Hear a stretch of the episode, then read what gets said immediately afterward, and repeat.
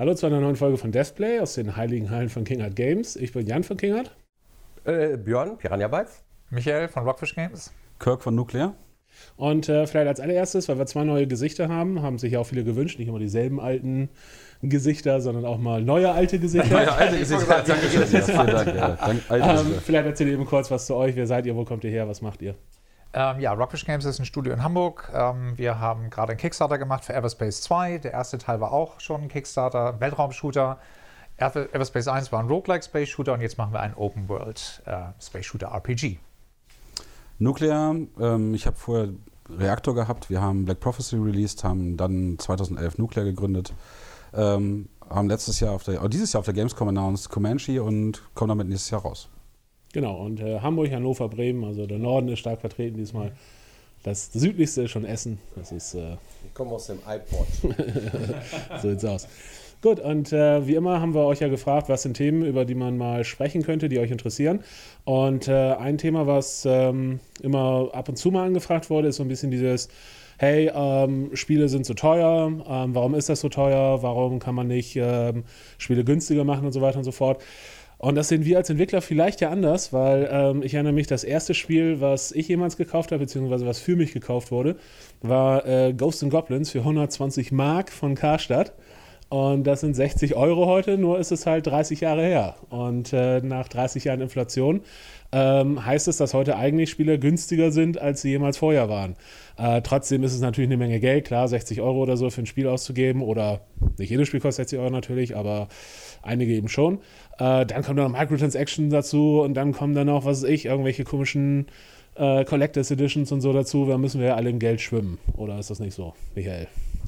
Also um Geld schwimmen tun wir nicht, sonst hätten wir auch keinen Kickstarter gemacht. Ähm, das kommt auch noch dazu, ne? Ja, das kommt, auch noch dazu. Ähm, Everspace 1 hat 30 Euro gekostet, Everspace 2 hat das doppelte Entwicklungsbudget. Das skaliert natürlich jetzt nicht eins zu eins, aber wir werden schon einen deutlich höheren äh, Street Price haben.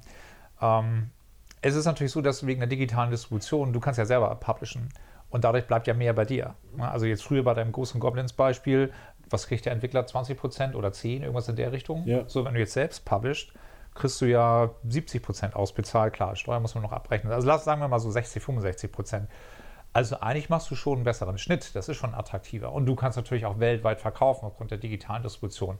Könnte man also argumentieren, zumindest so ein Spiel wie wir jetzt gerade machen, brauchst du auch keinen 60 Euro Preispunkt. Ist, ist schon besser. Kannst du aber machen. Ja, klar, kannst du natürlich alles machen, aber es, also ich denke, unterm Strich muss es sich einfach gut anfühlen. Und ähm, wir gucken uns natürlich auch an, was kosten andere Spiele, was bieten die so von der Spielzeit her, Wiederspielbarkeit und so weiter. Welche audiovisuelle Qualität hast du? Also wie, wie hochwertig empfindet man das Produkt? Das fließt halt alles in diese äh, Überlegung, was kostet das Spiel nachher. Ich glaube, das ist ein ganz wichtiger Punkt. Ich glaube, es geht stark darum, wie fühlt es sich richtig an, weil ja. das ändert sich auch im Laufe der Zeit. Äh, Habe ich, glaube ich, schon mal erzählt, aber als wir unser erstes Point-and-Click-Adventure gemacht haben, Book of Unwritten Tales, war es halt ganz normal, dass Point-and-Click-Adventure 50 Euro, 40, 50 Euro kosten. Heute kosten die 20 oder 30 und du kannst halt nicht für 50 Euro ein Point-and-Click-Adventure machen, weil das einfach nicht der richtige Preis ist, obwohl eigentlich sich da ja sozusagen der Aufwand eher höher geworden ist. Die Spiele sind nicht schlechter geworden oder ja. so, aber es ist halt einfach nicht mehr der Preis, den Leute gewohnt sind. Äh, auf dem iPhone oder auf dem, auf dem Handy kostet ein Spiel, was 10 Euro kostet, ist schon unverschämt teuer, äh, weil das einfach nicht üblich ist, dass auf, auf Mobile-Geräten Spiele so teuer sind. Ne? Mhm. Ähm, wir haben eben kurz digital gesprochen oder über äh, digital angesprochen. Ähm, was vielleicht viele Leute nicht wissen, was ich ganz interessant finde, ist, der Unterschied oder ein großer Unterschied zwischen digitalen und physischen Versionen ist, dass äh, physische Versionen von den Publishern ja in den Markt reinverkauft werden. Also das heißt im Prinzip, dass der Publisher sozusagen zu den Händlern geht und den Händlern das Spiel verkauft. Und das ist halt was, was ähm, früher sehr wichtig war, weil dann halt im Zweifelsfall das Spiel sein Geld schon gemacht hat, äh, bevor eine Einheit überhaupt an, an Endkonsumenten verkauft worden. Einfach nur, weil Walmart und weil äh, GameStop und weil wer auch immer halt so viel Stück davon gekauft haben. Und das ist natürlich für die Sicherheit gut, weil das Problem bei digitaler Vermarktung ist natürlich immer, man hat diese, niemand gibt einem vorher schon Geld, sondern man kriegt erst das Geld von den Spielern. Ja, es denn, du machst Pre-Order, das geht ja schon. Mhm. Also du kannst ja auf Steam kannst ja sagen, ich mache ein Pre-Order oder du machst Early Access. Da musst du zwar schon ein Spiel, ein halbfertiges Spiel liefern, gibt es ja schon Möglichkeiten. Ähm, und auf der anderen Seite, also ich meine, eben kein Profi äh, in, in der physikalischen Distribution, also über Händler verkaufen, Aber es ist nicht so, dass sie auch diese Retourenmöglichkeit haben. Also sagen, ich hätte gerne erstmal 100.000 Einheiten. Und wenn die nicht durchverkauft werden. Was bedeutet, dass man die Kohle eben noch nicht gemacht hat. Da hätte ich dir jetzt auch widersprechen wollen an der Stelle. Weil äh, ist doch so, dass du äh, erstmal beweisen musst, dass das Spiel überhaupt ankommt bei dem Kunden oder nicht. Oder ja. sehe ich das irgendwie falsch? Nee, das nicht. Und was ihr meint, Retourenreserve oder Retouren heißt halt, ähm, man hat 100.000 Stück in den Handel verkauft, der Handel hat nur 5.000 verkauft und dann sagt der Handel, ihr könnt euch 95.000 Stück jetzt abholen oder wir müssen nochmal über den Preis sprechen oder so. Und das ist halt häufig, wenn man, äh, ich sag mal, Spiele, die äh, überraschend schlecht funktioniert haben, dann auf einmal nach zwei Wochen nur noch halb so teuer sind, ja. dann hat das halt damit zu tun, dass die Publisher halt keinen Bock darauf haben, irgendwie Riesenbestände vom Spiel wieder aus, dem, aus den Regalen zu nehmen, sondern sagen sie lieber, naja gut, dann machen wir es machen lieber günstiger. Ne? Ähm, Collectors Editionen, so ein Kram. Äh, es kann ja durchaus sein, dass Spiele mal ähm, auch 100 Euro oder 150 Euro oder irgendwie sowas kaufen. Da habt ihr, glaube ich, auch ein paar Sachen gemacht in der Vergangenheit. Ne? Ja, das, das stimmt. Ähm, das ist aber meistens für die Liebhaber, also für die Ultra-Fans vielleicht, ja, oder die, die halt ein bisschen noch mehr von dem Spiel möchten. Ähm, das ist aber eigentlich eine Stückzahl, die ist im Vergleich zu der Gesamtstückzahl eigentlich relativ, also ziemlich gering ich würde sagen, im einstelligen Prozentbereich der Einheiten, die verkauft werden, meine ich. Ja. Obwohl ich bin ja kein äh, Distributor oder Publisher jemals gewesen oder so. Ja, aber ich habe die Zahlen so ungefähr immer gesagt bekommen, aber Überblick habe ich da eigentlich selten gehabt. Nur das ist halt, da ist halt mehr drin in so einem Ding. Ne? Also äh, wenn es was wert sein soll, also wirklich äh, nachhaltig auch so, dann ist es meistens mit einem Stehrümchen, also mit einer Figur etwa der Größe, ja, Ne? Man kann ja auch mit so, ja, ne? man kann auch so eine verkaufen, aber die ist nicht so sexy wie beispielsweise so eine. Es ist, ist einfach so eine, die man ordentlich in der Hand halten kann, so ein Dings hinstellt. So ist halt so. Ne? Und ähm, da kann man was machen. Ähm, die sind aber dann meistens immer ziemlich schnell weg oder werden halt nicht von allen irgendwie gekauft. Ne? Die meisten wollen eigentlich nur das Spiel haben ne? und dann möglichst günstig, würde ich jetzt mal sagen. Mhm. Und äh, dann auch äh, mittlerweile, äh, wenn es geht, in die Bibliothek, die ich sonst auch so habe. Ne? Und es ist halt auch so, dass die, äh, diese Special Editions häufig in der Produktion relativ teuer sind. Das heißt, es ist nicht mal unbedingt so, dass mehr Geld übrig bleibt. Oder es ist halt nicht so, weil die Edition 50 Euro teurer ist, bleibt 50 Euro mehr irgendwie übrig, sondern von den Es ist eher Euro so ein Prestige-Ding, habe ich genau. manchmal. Für den Publisher und auch für den Entwickler selber. Dass man sagt, guck mal hier, haben wir für euch gemacht. Coole Edition, ja. und, ne, hätte ich selber gerne. Das ja. macht ihr doch aber auch beim Kickstarter auch jetzt im Prinzip. Ja. Das ist beim Kickstarter ähnlich natürlich, dass genau. man da dann halt auch die großen Editionen, das ist schon so, dass man natürlich mit großen Editionen mehr Geld auch bei uns übrig bleibt, ist ja auch irgendwie Sinn der Sache. Aber gleichzeitig ist es halt natürlich auch nicht so, dass eine Edition, die, äh, ich sag mal, doppelt so teuer ist, dann unbedingt heißt, dass doppelt so viel Geld bei uns landet, weil je nachdem, wie cool der Scheiß ist, den man da reinpackt, ähm, ist es halt wirklich mehr so ein Liebhaberding. Ne? Ähm, Kirk, wie siehst du das ganz allgemein? Ähm, Micropayment-Geschichten, irgendwelche kleinen ähm, Cosmetics und irgendwelche, ähm, ich sag mal, oder vielleicht unterscheiden wir es noch zwischen Free-to-Play-Games, mhm. die dann halt sich rein darüber äh, finanzieren. lacht er. Du kriegst die Ekelfrage.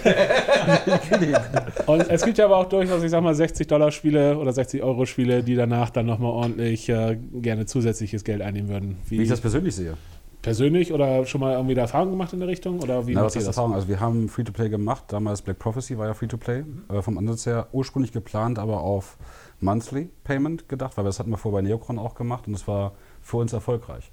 Und es hat immer den Vorteil natürlich, wenn du so ein monatliches Bezahlmodell hast, du hast immer Leute wie bei Amazon, du hast deine Kreditkarte hinterlegt, du kaufst ein, und du baust den Charakter und das Ding löscht du eigentlich nie wieder. Weißt du, bis die Kreditkarte irgendwann ausfällt. Dann sagst du, oh, da musst du bezahlen. Ja? So, ähm, das wollten wir eigentlich damals machen. Wir sind dann damit ja auch ein bisschen auf die Nase gefallen bei der Prophecy. Wir wollten es gar nicht machen. Wir haben das Ding quasi gedreht äh, in der Entwicklung, im Rahmen der Entwicklung. Ähm, war nicht so geil am Ende des, des Tages. Viel Erfahrung mit habt ihr ja auch gemacht, Free-to-Play. Seid auch mit, habt euch auch eine blutige Nase geholt. Schwieriger Markt. Mhm. Ähm, generell ich persönlich ähm, neige dazu, bei bestimmten Spielen, die mir extrem gut gefallen, schon Editions zu kaufen, wo Season Pass mit dabei ist. Ja, Division 1, 2 zum Beispiel, diese Geschichten, ja, da bin ich dann immer voll dabei oder kaufe dann auch Content dazu. Das gleiche bei Rainbow Six Siege, ja, habe ich es auch gemacht. Ja, da, ähm, leider, da bin ich dann halt dabei. Ja. bei solchen Geschichten, da gebe ich dann auch Geld aus. Äh, bei anderen Sachen sträube ich mich so ein bisschen. Das ist, ähm, ja, du, das ist halt ein Money Pit. Ne? Also wenn du wirklich hooked bist vor der Geschichte, du hast keine Kontrolle mehr darüber. Das ist wie bei Apple Pay jetzt. Ne? Wenn du das nutzt irgendwie, deine Kreditkarte dahinter ist, dann, dann neigst du dazu, überall damit zu bezahlen. Und am Ende des Tages kriegst du eine schöne Kreditkartenabrechnung einen Monat später sagst du, Ach du Scheiße, ja. Wenn du vorher immer zum Bankautomaten gegangen bist oder mit der C-Karte bezahlt hast, das war ein bisschen transparenter. Ne? Da ist mal das Geld weg. Na gut, wenn es ein Spiel ist, was einen Live-Service hat, ähm, Klar, bei mir, also. Destiny zum Beispiel, habe ich auch, habe ich in diesem PS Plus ähm, Abo, war es dann halt kostenlos mit drin. Und das, ich war dann so gehuckt, ich fand es so geil. Mittlerweile war dann Destiny 2 auch so geil, dass man sagt, yay, das bringt echt Spaß. Und dann habe ich auch alles, ne? Erweiterung gekauft, Season Pass und so weiter. Und wenn ich mir überlege, wie viele Stunden ich da reingesteckt habe, total Das war's auch okay. wert. Das war's auch Absolut. wert. Am Ende des Tages war's Absolut. wert. Das war okay. Ich glaube, das das ist wieder eigentlich derselbe Punkt, den wir vorhin hatten. Es muss sich halt richtig anfühlen, ne? weil man halt das Genau. Gefühl hat, okay, Ja. ich stecke da jeden Monat ähm, so und so viele Stunden rein, dann ist es irgendwie auch okay, wenn ich jeden Monat ein bisschen Ja, aber dafür überleg doch, bezahle. du, gehst, So. du gehst mit Kumpels irgendwie was trinken, gehst in eine Bar. Ja? Und ich meine, ich spiele Division spiele ich Koop mit Freunden zusammen. Ja? Leute, die in München sitzen, Hamburg sitzen, äh, wir sehen uns nicht mehr persönlich ganz selten, ja, und dann spielen wir zusammen halt Division. So. Und dann geben wir dafür halt auch Geld aus. Und dann haben wir halt ein paar geile Wochenenden, wo wir das gemeinsam zocken, ja, und dann auch stundenlang. So eine acht, neun Stunden. Wir treffen uns auch einmal im Jahr physisch vor Ort irgendwie. Und In der Bar und zockt dann da. Nee, das machen wir bei uns im Büro tatsächlich. ja. Und dann äh, kommen die von überall und spielen wir das da halt mal zwei Tage durch. Ja. Ähm, das ist dann okay, finde ich. Das ist vollkommen in Ordnung. Das wird es ja sonst irgendwie auch ausgeben irgendwo, ne? Für alles Mögliche. Denke ich auch. Ähm, wie gesagt, es gibt natürlich dann immer so die, die Beispiele, die sich etwas negativer anfühlen, Ja, wo es dann eben so genau. äh, in Richtung Glücksspiel oder irgendwie so, ähm, ich sag mal, Ausnutzen von irgendwelchen, irgendwelchen Suchtverhalten und so weiter geht, wo man dann halt irgendwie sagt, okay, finden wir das jetzt so richtig cool. Wird allerdings natürlich auch so aus, aus Politikrichtung und so weiter schon ein bisschen gegengesteuert, was jetzt Lootboxen angeht und, und so Ja, diese ich Geschichten. dagegen. Ähm, ich sag mal, die Versuchung ist natürlich immer groß, weil für, für Entwickler und Publisher, die entsprechende IPs haben, sagen wir mal FIFA oder irgendwie sowas, äh, die machen natürlich extrem viel Geld mit diesen, ähm, mit, mit DLC oder, oder, oder Micropayments ähm, in den Spielen. Ähm, Da bin ich ungefähr raus. doppelt so viel Geld, wie sie mit dem Verkauf des Spiels machen, im Falle von FIFA. Und das Als ist natürlich dann schon heftig. ganzen Ne? Nummer bei FIFA, da habe ich damit aufgehört, online das zu zocken. Weil das war mir dann echt äh, zu stressig. Also habe ich keinen Bock drauf gehabt. Weil da war ganz klar, und das war ja auch sehr transparent, wie viel Geld du dafür ausgeben musst. Finde ich zumindest. Da habe ich gedacht, steht für mich kein Verhältnis.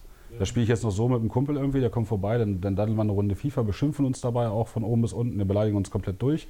Ja, und äh, einer hat immer sowieso nur Glück bei der ganzen Geschichte. Es macht viel mehr Spaß, als dafür noch, noch mal mehr Geld auszugeben. Ich glaube, der große Unterschied ist, wenn du, wenn du weißt, was du dafür bekommst. Und Auch nochmal Destiny 2 für mich war auch sowas, da gab es ein geiles Mic-Drop-Emote. Ne? Ich so, wollte ich haben, habe aber nicht geschnallt, dass da auch eine Glücksradmechanik dahinter war. Und ich so, ja klar, kaufe ich und so weiter. Und dann, pumpen, habe ich das Ding leider nicht gekriegt. Und ich so, hä?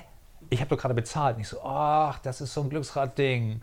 Und da war es für mich komplett versaut. Ich gesagt, gucke ich gar nicht mehr an, war ich, war ich sauer. Ja. Und dieses, du kaufst ein Los und da gibt es auch diese Mechanik, je mehr du ausgibst, desto dann steigt die Wahrscheinlichkeit und so weiter. Das fühlt sich auch schon so manipulativ an. Gesagt so, nein, das ist nicht okay. Aber wenn da steht, pass auf, es gibt mehr Content, hier ist eine Roadmap, du kriegst so und so viele Maps oder Charaktere oder meine ich auch hübsche Sachen und coole Emotes und da steht, was du kriegst, dann kannst du dir überlegen, ist es mir das wert oder ist es nicht.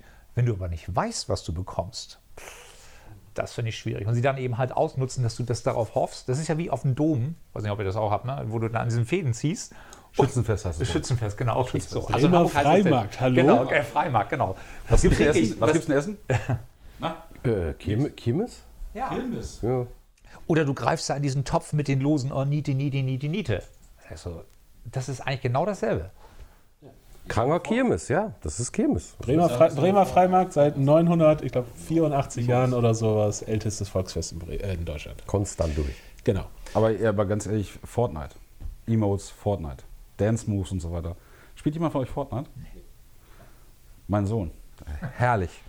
Papa, guck mal, heute gibt es ein, äh, was hatten Sie jetzt gerade? Star Wars, hatten Sie einen Trooper da drin? Ich so, nee, ja, ist schön. Sieht gut aus. Tschüss. Da war wieder, pff, ne, ich, da habe ich auch schon Geld reingesteckt. Weißt du, Hauptsache die Kinder sind ja immer noch glücklich, da haben sie Spaß dabei, ja, alles gut. Aber was da schon reingegangen ist in das Ding, ne? und was, was ich höre von anderen, also ich habe da auch schon Geld reingesteckt für ihn, ja, irgendwie so, weil ich dachte, komm, okay, dann gebe ich dir jetzt mal was, dann sagst du deiner Mama nicht, ne? dann machen wir das mal so ganz kurz. Oh, oh. Oder Jetzt hier wieder- auf Video, Ja, das guckt's ja nicht. Das guckt's ja nicht. Ah, kann man schon versorgen. Nee, aber dann weißt du, und dann, dann hörst du von anderen Familien, was die da machen, ne? Wo den Kinder mal die Kreditkarte von Papa einfach mal gefunden haben und dann da. Da gab es richtig Druck. Ne? Und dann da sind aber echt Hunderte reingewandert. Ne? Also das brutal. Aber gut. Klares Statement. Ja. Ähm, womit machen Spieleentwickler und Spielepublisher das Geld? Darum geht's. Ähm, ein Thema, Ein Thema, äh, was für uns vielleicht nicht so relevant ist, aber ähm, für andere sehr relevant, ist Merchandise. Hat, ähm, hat einer von euch mal irgendwas in, in ich sag mal, relevanten, in relevanter Größenordnung gemacht, dass man sagt, damit kann man, kann man Geld verdienen? Tja, also in, gerade in der Gothic-Zeit gab es was und wir haben da auch so einen Shop, ne, wo man Sachen kaufen kann. Aber später dann ähm, Risen und auch jetzt bei Elex ist das eigentlich so ein bisschen verloren gegangen irgendwie. Ich glaube, wir haben das einfach nicht gepflegt. Ja. Also ich, ich glaube, das ist auch so eine Sache, Nachfrage, ne? ist ab und zu mal da, die ploppt ab und zu mal auf. Und wenn man dann fragt, irgendwie, wie sieht es denn aus, T-Shirts, Poster, was weiß ich mal, was ich mir alles vorstellen kann, so, ne? dann kommen hier mal ein paar Pipos und da mal ein paar Leute und dies und das, aber irgendwie so signifikant, dass man sagt, jawohl, ne? kam da irgendwie nie, ich glaube, so war das. Und deswegen hat man dann immer da Abstand von genommen. Ja, wer weiß, ob sich das lohnt. Ja? Ich glaube, ich glaub, es ist wichtig, halt so eine gewisse ähm, ähm, Größe beziehungsweise einfach so eine, so, eine, so eine Sichtbarkeit irgendwie mitzubringen. Ne? Vielleicht, Weil ja. Sowas wie Angry Birds vor ein paar Jahren, die waren halt riesengroß oder dort, ne? Fortnite und solche Sachen, die, die verdienen halt richtig Kohle damit. Ja. Ich habe letztens eine, eine, Liste gesehen, die größten äh, oder die umsatzstärksten Entertainment-Marken oder Produkte, die es gibt. Äh, da war dann sowas wie Marvel, Cinematic Universe und was weiß ich was. Und die waren nicht mal in den Top 40, glaube ich. Was? Und man denkt so, wow. Okay. Äh, Platz Nummer 1 mit über 80 Milliarden Umsatz Pokémon, äh, wovon 5 Milliarden oder sowas die Spiele waren und der Rest war Merchandise. Okay. Ja, und dann Hello Kitty oder so war dann Platz 2 und nur Merchandise. Also das heißt, Ne? Also, wenn du dann erstmal, ich sag mal, äh, ein Pokémon bist oder ein Hello Kitty oder so, äh, dann ist natürlich Merchandise auf einmal extrem wichtig, ähm, weil äh, ne, dann eben jeder die Fortnite-Bettwäsche haben will oder die, ne, keine Ahnung. Und äh, dann fängt das auf einmal an, ein sehr großes ja. Geschäft zu werden. Aber das ist halt im Normalfall, glaube ich, für die meisten Entwickler ähm, nicht so relevant. Das ist dann halt eben eher ab einer also wir haben das natürlich auch, dass Leute sagen, ja, ich hätte mein Raumschiff und so weiter, und so, pff, die Daten aufbereiten, 3D, dass du da so ein 3D-Print machen kannst das, es rechnet sich einfach nicht. Und das sind dann, wie du auch sagst, ne, das sind so wenige, die, die sagen, hätte ich gerne. Und wenn es dann da ist, sind es natürlich noch mal wenige, die es auch machen. Ne? Also das ist auch gerade beim Kickstarter, da kriegst du ja so viel, oh, wir hätten gerne noch dies und das und jenes. Und man ist natürlich geneigt, das auch anzubieten. Aber ob die das dann wirklich auch kaufen, selbst beim Kickstarter, ist eben nochmal eine ganz große Frage. Und meistens ist es so, viele Fragen halt an und dann ist das Thema auch schon wieder durch. Ne? Also ich, ich glaube, für kleine bis mittelgroße Marken macht das wenig Sinn. Also in der Collectors Edition ein cooles Gadget reinzumachen oder die Rühmchen, habe ich ja gerade schon gesagt, das lohnt sich. Das ja? glaube ich auch für, so. für Fans, die eh schon ja. Fans sind sozusagen. Äh, nur ich sag mal, da spricht man natürlich von äh, das ist für mich eher so ein bisschen Fanservice, ne? Oder ich sag mal, wir hätten es gerne, ihr hättet es gerne, komm, wir machen das jetzt. Ja. Und dann ist es mehr so eine einmalige Sache, die dann ja. irgendwie durch ist. Ja. Und es ist quasi nicht so, dass das Merchandise, ich sag mal, unabhängig vom, vom Produkt sozusagen lebt, weißt du? Oder, nee. sondern es ist halt eher, wir machen ein neues Spiel und dann machen wir eine schöne Edition von neuen Spielen. Ich glaube, da muss man so eine gewisse, wie du gesagt hast, kritische Masse erreichen an äh, Popularität, dass sich sowas tatsächlich lohnt. Glaube ich auch. Dann äh, der letzte Punkt, der mir noch eingefallen ist, womit äh, Entwickler und Publisher Geld verdienen können, ist ähm, gewisse Deals, irgendwie exklusive Deals mit ähm, äh, Konsolenherstellern oder jetzt ähm, gerade aktuell natürlich äh, Epic Store-Geschichten oder Stadia, Google, sowas. Da läuft es halt äh, im Normalfall so, dass ähm, die, die Google oder äh, Epic oder wer auch immer halt auf Publisher zugeht und sagt, hey, wir haben hier ein neues Ding, wir wollen das ähm, auf Teufel komm raus groß machen. Äh, ist uns egal, wir haben viel Geld. Wir wollen Bin ich mal gespannt, wem man das andrehen will. Oder? Der guckt schon gefährlich in deine Richtung. Nö, auch, ich ich kann es auch selber beantworten, ja. aber. Ähm, also, also es geht uns nicht darum, jetzt Geld zu verdienen, sondern es geht uns darum, Marktmacht zu bekommen und größer zu werden und, und Leute zu kriegen. Und dann wird halt gesagt, okay, ähm, äh, wir bieten den Publisher oder den Entwickler theoretisch direkt selber ähm, einen bestimmten Betrag an, dafür, dass das Spiel auch bei uns im Shop ist oder exklusiv bei uns im Shop ist ähm, oder nur auf unserer Konsole läuft und nicht auf einer anderen Konsole. Gab es ja vor ein paar Jahren zum Beispiel das, das Tomb Raider äh, Reboot oder der zweite Teil, glaube ich, der dann exklusiv nur für Xbox für ein Jahr war und solche Geschichten. Ähm, wie steht ihr dazu ganz allgemein? Ist das eher eine gute Sache, eher eine schlechte Sache? aus, aus Entwicklersicht jetzt? Ja, ja. Also, als, ja, als, als, als selbstständiger Entwickler finde ich das super. Wenn das, as long as the price is right. Ne? Also ja, ganz ehrlich, wenn, hängt doch, also ganz ehrlich, wenn jetzt ein Epic kommt oder jemand anders kommt und sagt, hier, guck mal, ich habe hier einen zweistelligen Millionenbetrag, den kriegst du von mir und dafür bist du ein Jahr exklusiv oder was auch immer. So sehen die Deals nicht aus, aber machen wir weiter. Na, ich sage nur, wenn, wenn das so aussehen Na, würde. nee, Ich, ne, egal. Ich, oder, oder ja, selbst, selbst wenn es ein hoher nee, Einschlag ist nicht damit. Egal, machen ist wir ja völlig Sorry, Ja, ist ja völlig wurscht. Ich will jetzt keine konkreten Zahlen sagen. Ja? Ja. Ich kenne auch ein paar Zahlen, aber äh, wie gesagt, äh, na, es gibt solche und solche Zahlen, gibt es schon. Ja? Mhm. Nur, ähm, da, da, warum soll ich da Nein sagen? Also das sichert mich ja jetzt meinen Laden doch erstmal ab. Da bin ich das mal safe. Klar, verprelle ich vielleicht natürlich eine, eine gewisse Gruppe, die kategorisch sagt, was, was ich ja nicht verstehen kann. Ich gehe nicht in den Epic Store, ich finde das scheiße. Ich meine, gut, ihr habt das auch gesagt, glaube ich. Ne? Ja, Epic das gehen. war ein Riesenthema. Das war bei uns das Hauptthema mit dem Kickstarter. Warum eigentlich? Naja, weil halt das andere vorgemacht haben. Die haben eben, es gibt Kickstarter-Kampagnen und das Spiel kommt ja nur zustande, weil eben halt es von der Community unterstützt wird. So, und dann kommt Epic mit einem großen Scheck und dieser Scheck ist eben nicht so, dass du ihn am Anfang kriegst. Deswegen sagte ich gerade, das ist nicht so. Du kriegst eine monatliche Garantie. Es gibt eine kleine Upfront, aber es ist nicht so, dass du dann auf einmal, was auch immer Betrag im Raum steht, den kriegst du nicht auf einen Schlag. Ne? Sondern es ist eine Garantie für ein Jahr. Und ähm, die Verhandlungsbasis ist, was du glaubst, was du auf Steam einnimmst. Das ist so, da geht's los. Und dann ist ein bisschen Arm drücken. Wie gesagt, wir haben es nicht gemacht, weil wir haben gleich zu Epic gesagt, unsere Hardcore-Fanbase, wir haben 100.000 Leute, die haben damals Everspace auf Steam, in Steam Early Access gekauft. Die würden uns sofort hassen, wenn wir das machen würden. Auf gar keinen Fall. Deswegen macht uns gar nicht erst ein Angebot. Wir kommen auch so klar, wir machen wieder einen Kickstarter. Passt nicht. Ähm, grundsätzlich sind natürlich, wie du ganz richtig sagst, diese, die Deals sind ein Traum. Wenn du nicht woanders das Geld herbekommst, sind die super. Aber du musst klar in der Kommunikation sein. Du kannst nicht sagen, erst, ja, wir kommen zuerst auf Steam raus. Nee, gut, das geht nicht klar. Das dann geht nicht. kriegst du sogar noch Geld vorab für ein unfertiges Produkt. Nee, das geht Und dann sagst du, ach nicht doch mal anders. Das muss man sich, das muss man sich mal auf der Zunge zergehen Das ist aber lassen. irgendwo so gelaufen. Bei welchem, welchem Titel war das denn so? Gibt es mehrere? Gibt es mehrere? Kannst du ja nachgucken. Gab es so einige. Und aber da gab es auch einen richtig großen auch. Oder so. Wir, wir wollen mal nicht über Kollegen. Brauchen wir nicht, brauchen wir nicht. So, so, also ja, gab okay, es das ist- einige. ja. So, und das musst du dir aber trotzdem auf der Zunge zergehen lassen.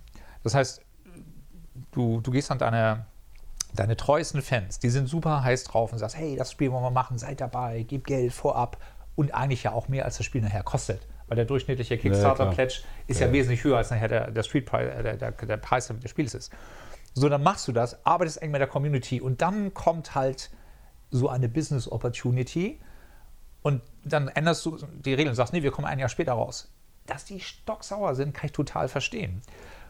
Dass wiederum auf der anderen Seite aber die Community sauer ist auf Epic, kann ich nur bedingt, sondern eigentlich gar nicht verstehen, weil Epic sagt, na, wir haben ja nichts gemacht, hier ist, wir machen ein Angebot, du musst es ja nicht nehmen.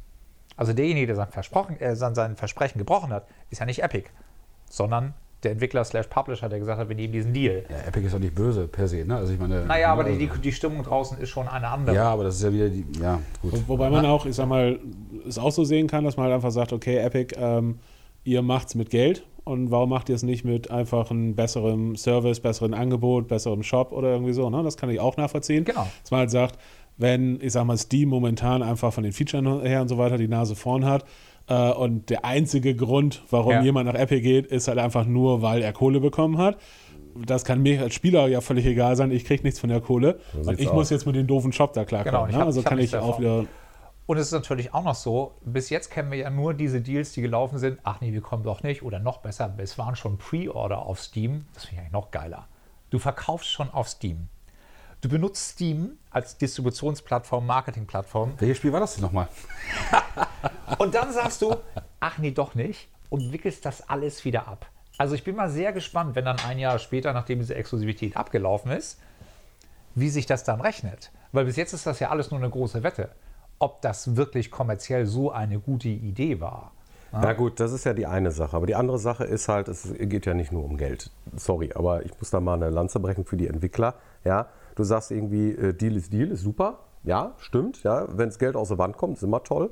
Aber du hast eine gewisse Verpflichtung den Leuten gegenüber und wenn du die brichst, ja, wir haben eine gewisse Tradition, wir als Piranha Bytes, ja, und wir haben dafür zu sorgen, dass den Leuten dann auch ihr Produkt, was sie erwarten und was man denen dann propagiert und so weiter, dass sie das dann auch bekommen und dass sie dann Ja, nicht klar. dazu gezwungen werden, ne, über solche Mechanismen irgendwo was anderes. Wir aus Entwicklersicht ist so. Ja, wir möchten gerne unser Produkt so breit wie möglich aufstellen Das- das und so viel wie möglich äh, Leuten zur Verfügung stellen und das machst du als Entwickler als erstes so.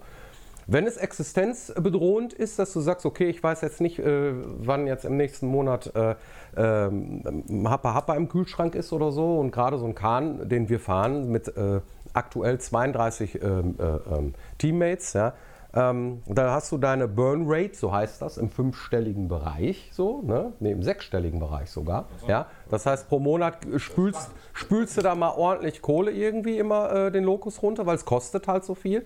Da musst du dir schon überlegen, wo du da landest am Ende des Tages. Aber äh, es gibt auch Grenzen, da muss man einfach sagen. So. Und äh, man muss vor die Leute treten können. Und man muss denen nachher auch was verkaufen. Man muss denen sagen, pass mal auf, äh, hier ist geil. Und dann muss man auch Rede und Antwort stehen, den Fragen, die dann da kommen. Und wenn die unangenehm sind, dann kann das schon mal kippen. Ja? Keiner von uns Entwicklern möchte einen Shitstorm. Man kann den durch diverse Dinge, Kleinigkeiten, kann man die irgendwie provozieren. Ich sage immer, ja, Akte X, die letzte Staffel, ich glaube war die zehnte oder so, mochten die Deutschen nicht gucken, weil die Synchronstimme von Mulder nicht dieselbe war. Ja, thematisch war das alles cool, aber die Synchronstimme, so, das ist ein Detail, ja, was dafür gesorgt hat, dass die Leute das komplett boykottiert haben. Was ich, was ich, nachvollziehen kann. Ja, natürlich kann man das. Du hast, ja, du hast, ja, ein Versprechen aufgebaut. Ja. Es ist natürlich, auf einmal brichst du dieses Versprechen. Und in, so. das ist ja in allen Bereichen im Leben. Du wirst daran gemessen, wenn du das versprochen hast, ja. wie viel hast du geliefert? Und es ist einfach nicht gut, wenn du da unten lieferst. Sondern es ist schon schlau, da immer so ja, die da. Qualität, die Qualität, Moment, die nee, Qualität nee, nicht nur Qualität, nicht nur ja, Qualität. Sage, da unten liefern ist ja was anderes. Ne? Also die Frage ist ja einfach, klar, wie willst du den Markt erreichen? Wie kannst du den Leuten gerecht werden? Aber du wirst ja auch bei vielen Spielen dazu sowieso genötigt, in andere Stores reinzugehen auf einmal. Ob ich jetzt mit, mit einem anderen Spiel auf einmal bei, bei Origin lande oder bei, bei was ich so und so lande, ja, du kommst ja von, von Höchstchen zu Stöckchen. Also ist ja nicht nur Ubisoft, Ubisoft macht es ja auch Uplay. Uplay, ja, das, das, du, bist aber die sind, überall. Die sind ja ein ganz, ganz großer Laden und das Argument ist ja auch, sie nehmen ja selber Geld in die Hand, um dieses Spiel zu machen. Und dann ja, ja, kann ich auch verstehen, ist es legitim, du sagst, naja, dann aber erstmal bitte nur bei uns.